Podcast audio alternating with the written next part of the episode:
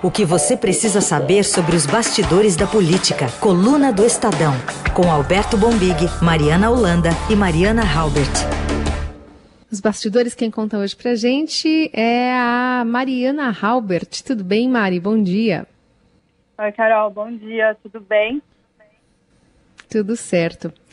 Mário, eu queria começar antes de tudo já com a, o assunto de hoje da coluna do Estadão, que traz é, já a repercussão do que a gente é, observou durante toda a semana, especialmente ontem, quando o presidente Bolsonaro atacou diretamente o ministro Alexandre de Moraes, questionando inclusive a sua a indicação, né, a sua capacidade de estar é, à frente dos. Oi, acho que a gente perdeu aí o contato com a Carol. O Mari, vamos continuar Sim, então. Perdi. Você estava falando aí desse. A gente estava iniciando com você para falar desse abalo aí nas relações do presidente Bolsonaro. E ontem, no primeiro momento, ele atacou o ministro Alexandre de Moraes e depois disse que era um desabafo apenas. Pois é, ele primeiro eh, subiu o tom, né? Disse que o ministro estava tendo uma atuação política depois lembrou que ele foi indicado pelo ex-presidente Michel Temer. Ele chegou a insinuar que ele foi indicado justamente por ser amigo do ex-presidente, né? Então, o presidente Jair Bolsonaro elevou bastante o tom, foi muito criticado ao longo do dia, o que provocou também uma reação dentro do STF, né? Os próprios ministros ali da corte todos saíram em defesa do Alexandre de Moraes e isso toda essa situação foi lida por gente do próprio bolsonarismo, né, quem acompanha, até pessoas de dentro do próprio Palácio do Planalto, como uma estratégia já do presidente para se blindar do que vai vir ainda. Isso porque o Alexandre de Moraes ele é relator de do, dois processos muito sensíveis ao presidente Jair Bolsonaro. Ele é relator do inquérito de fake news e também de um, de um pedido de investigação sobre a organização de atos antidemocráticos. Então, a avaliação de, dessas pessoas ligadas ao bolsonarismo, que estão vendo até de dentro, né, é que o presidente já está tentando é, construir essa narrativa de que o Alexandre de Moraes atua politicamente, que as decisões deles, deles são enviesadas. Já é uma vacina ali para o que vai vir ainda. Muito bem. E aí, então, eu vou colocar um trechinho para o nosso ouvinte é, só se relembrar, né? Relembrar a, a crise institucional que o presidente disse que quase o Brasil entrou nessa semana. Agora, tirar numa canetada, desautorizar o presidente da República com uma canetada dizendo em impessoalidade, ontem quase tivemos uma crise institucional. Quase, faltou pouco. Eu apelo a todos que respeitem a Constituição. É como há pouco, poucas, poucos meses, uma decisão liminar não permitiu que o, o chefe da, da Fundação Palmares assumisse. Não é o nome dele? Sérgio. Sérgio Camargo. Sérgio, Sérgio Camargo Bom, tá aí o presidente Bolsonaro, então, o que ele não comentou, acho que um estudante de primeiro ano de direito sabe disso, é que no caso da ABIN, é, ele está questionando por que, que deixou, então, o, Alexandre Ramagem voltar para a ABIN, não tem pedido para tirá-lo da BIM. E o, o, Poder Judiciário não se manifesta de canetada, ele é provocado, né, Mari? Alguém entrou com o pedido, nesse caso foi o PDT, que entrou e era só em relação à Polícia Federal, não era em relação à BIM, né? Exatamente. E o próprio governo revogou a nomeação do Alexandre Ramagem para a Polícia Federal, tornou o ato, a nomeação dele, né, que havia sido feita, tornou sem efeito. Então, automaticamente, porque assim, no mesmo ato, ele foi exonerado da ABIN e nomeado para a Polícia Federal. Como o governo tornou esse ato sem efeito, automaticamente ele volta para a BIM também. Então, é isso que, o, enfim, o presidente está usando, né? Está jogando com isso, falando porque se ele é meu amigo, se ele é amigo dos meus filhos, por que, que ele pode ficar na BIM, então não pode assumir a Polícia Federal? Mas são duas coisas diferentes, né? São distintas essas questões. Mari, queria também, acho que colocar um trecho da manifestação mais importante ou mais simbólica do presidente Bolsonaro dessa semana. Mas e daí? Lamento, quer que faça o quê? Eu sou Messias, mas não faço milagre. Que justamente traz é, a manifestação do presidente Bolsonaro sobre é, as mortes né, da, do coronavírus. Já superamos a China no número de óbitos. E quando questionado nessa semana sobre como o presidente se é, comentaria essa notícia ou se manifestaria para as famílias né, das pessoas que morreram, as que estão internadas, o presidente é, usou essa, essa dose de, de prepotência, né, de falta de sensibilidade para falar com o povo brasileiro. Lembrando que ele depois, é, ao notar que estava ao vivo, mudou um pouquinho o tom, falou que se solidarizava, enfim, com todo mundo, mas não foi isso que que passou a primeira mensagem e que foi, acho que ficou também, não? É verdade, essa fala dele pegou muito mal, né? Foi considerada, é, como você disse, não, não teve sensibilidade nenhuma, até porque os repórteres estavam lembrando, né? Estavam falando que o número de mortes tinha passado, é, tinha chegado a mais de 5 mil mortes, a gente tinha ultrapassado ali a marca da China enfim, esperava um comentário mais humano, né, do presidente, e ele se saiu com essa, isso pegou muito mal em Brasília, é, praticamente todos os, é, quem se manifestou, né, se manifestou contrário, o próprio governa, o governador de São Paulo, João Dória, foi muito incisivo na reação, chamou o presidente para ir a São Paulo para ver os hospitais, para ver as UTIs, para ver o sofrimento das pessoas, né? Pediu para que o presidente saísse da bolha de Brasília para ver o que está acontecendo de verdade, onde a crise está mais aguda. Bom, Mari, outro assunto que transcorreu a semana inteira, começou lá na sexta-feira da semana passada, que foi a saída do ministro Sérgio Moro, acusando o presidente de tentar interve uma intervenção, né, uma interferência na polícia federal e vocês mostraram até na coluna do Estadão. O Congresso não tem lá tanta simpatia pelo Moro, nem o STF, né? Muita gente lá no STF não tem simpatia pelo é. juiz, mas isso aí tudo abalou um pouco um, a estrutura do presidente ali naqueles grupos de direita também. Nem todo mundo está ali tão resiliente com ele, né?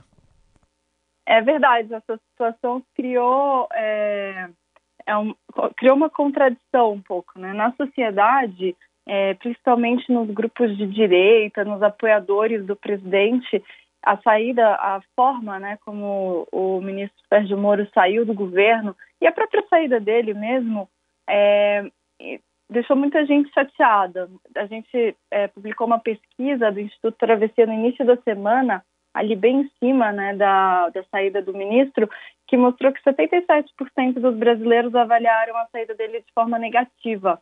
Já entre os próprios eleitores do, do presidente Bolsonaro, essa desaprovação chegou a 81%.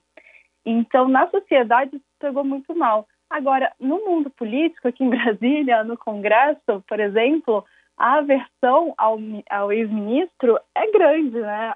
Os partidos de esquerda, principalmente, não é, não estão dispostos a ceder agora e, por exemplo, chamá-lo para para que ele explique as declarações que ele fez, né, as acusações que ele fez em relação ao presidente, não querem dar essa colher de chá para ele.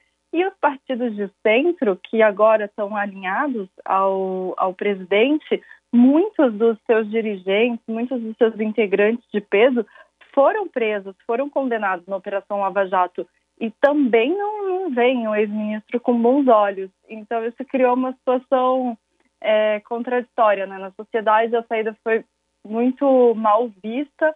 Já no Congresso, é, foi vista até com certo alívio ali por alguns é, deputados ligados a esses partidos que não têm nenhuma relação né, com o ministro, uma relação muito ruim devido a esse processo da Lava Jato. E o ministro não deve ter uma uma sobrevida no Congresso, não. Maria, outra coisa para a gente tratar aqui, é, ainda com o presidente Bolsonaro voltando a pelo menos demonstrar uma unidade e um apoio ao ministro, ao outro ministro forte, né, que permanece no governo, que é o da economia Paulo Guedes, a gente separou um trechinho do que ele disse essa semana. Tratando de economia, e o homem que decide a economia do Brasil é um só, chama-se Paulo Guedes. Ele nos dá o norte, nos dá recomendações e o que nós realmente devemos seguir. Essa impressão ficou é, como a oficial? Os dois voltaram a se entender? Olha, aparentemente sim, né? Agora é, o presidente fez esse aceno porque é, muita gente, principalmente ali do mercado, muita gente né, ligada aos empresários que apoiam ele, cobraram essa posição. Ficaram muito preocupados com a saída do Paulo Guedes, principalmente é, nesse, nesse momento. Né, um super-ministro, que era o Sérgio Moro, já saiu, saiu um outro super-ministro, né, nesse momento, no meio de uma pandemia, no meio de uma crise econômica muito forte, seria muito prejudicial para o país. Então, o presidente foi cobrado, foi questionado sobre a, né, a, o que eles estavam tendo ali e ele fez essa sinalização de reaproximação justamente para acalmar os ânimos, principalmente do mercado. Então, acho que por enquanto está tudo bem com ele. Por enquanto é uma boa expressão para ser usada, principalmente nesse governo, né, Marina? É, tem que ser tudo na base do por enquanto. Aqui em Brasília, sim. É, né? Aí sim. Bom, mas o, o presidente também está numa outra batalha, né? Uma outra disputa judicial que é para não divulgar os resultados dos exames de Covid-19 que ele fez. Vamos relembrar que o, o Estadão obteve na justiça, depois de não conseguir com o próprio Palácio Planalto a, a, os documentos, né? Porque o presidente disse que deu negativo. O jornal tem pedido e não conseguiu. Aí entrou na justiça, a Justiça Federal aqui em São Paulo deu 48 horas. Chegou lá um relatório médico dizendo que o presidente não tem Covid-19, mas não foi isso que a justiça pediu. Pediu o teste, né? E agora mais 48 horas para o presidente apresentar. E ele está invocando o direito à privacidade e falou ontem à Rádio Gaúcha que talvez tenha tido o vírus. Vamos ouvir aqui. Da minha parte não tem problema mostrar, mas agora eu quero mostrar que eu tenho o direito de não mostrar. Por que, que eu vou? Olha aqui, eu tô com. tô, não tô. Por que isso? Exato. Pô, deixa eu ser obrigado a apresentar. Daqui a pouco quer saber se eu sou virgem ou não. Vou ter que apresentar o exame de virgindade para vocês. Aí eu talvez já tenha que pegar esse vírus no passado, talvez, talvez, e nem senti. Na verdade, a entrevista, essa última aí, do talvez, foi a Rádio Guaíba, né? A Rádio Guaíba lá de Porto Alegre. Mas e aí, tanta resistência assim para apresentar o exame, Mari, e não cumprindo uma decisão judicial, né? Pois é, o presidente desafiou a justiça. É, é, enfim, é muito curioso, né? Porque se ele fala tanto que não teve, não foi contaminado, se os resultados dele mostram isso, por que não encerrar logo essa discussão apresentando os documentos judicialmente, né? Enfim, é, é uma obrigação dele agora. E a questão que ele alega da privacidade, a gente precisa entender que ele é presidente da República. Ele, a gente precisa saber sobre o estado de saúde do presidente, né? Não é mais uma questão só da pessoa Jair Bolsonaro. Ele está como presidente. Então, essa questão passa a ser importante por causa do cargo que ele ocupa. E isso tem motivado muitos questionamentos, até alguns deputados aliados se questionam um pouco, né? Eles defendem publicamente, mas ficam com esse pé atrás nos bastidores, porque não conseguem entender também por que, que ele está esticando tanto a corda. E ele fez essa ressalva ontem, né? Se é, pegou, se foi infectado, não sentiu enfim, a gente vai ter que aguardar esse prazo para ele realmente entregar esses exames, até porque o laudo que ele, médico que ele entregou antes, é, a justiça não considerou, foi assinado por dois médicos da própria presidência da República que não eram especialistas no, né, na questão da infecção. Então a gente vai ter que aguardar. Agora, é muito importante, sim, saber o, o, resultado, né? Ele é uma pessoa que, ele não fez isolamento. Então, se ele foi contaminado, ele esteve com outras pessoas, enfim, é, é muito, é muito séria essa questão. É. é, o que ele falou ontem acho que equivale a uma meia gravidez, né? é, o que não existe, né? A gente precisa saber o resultado certo. É isso.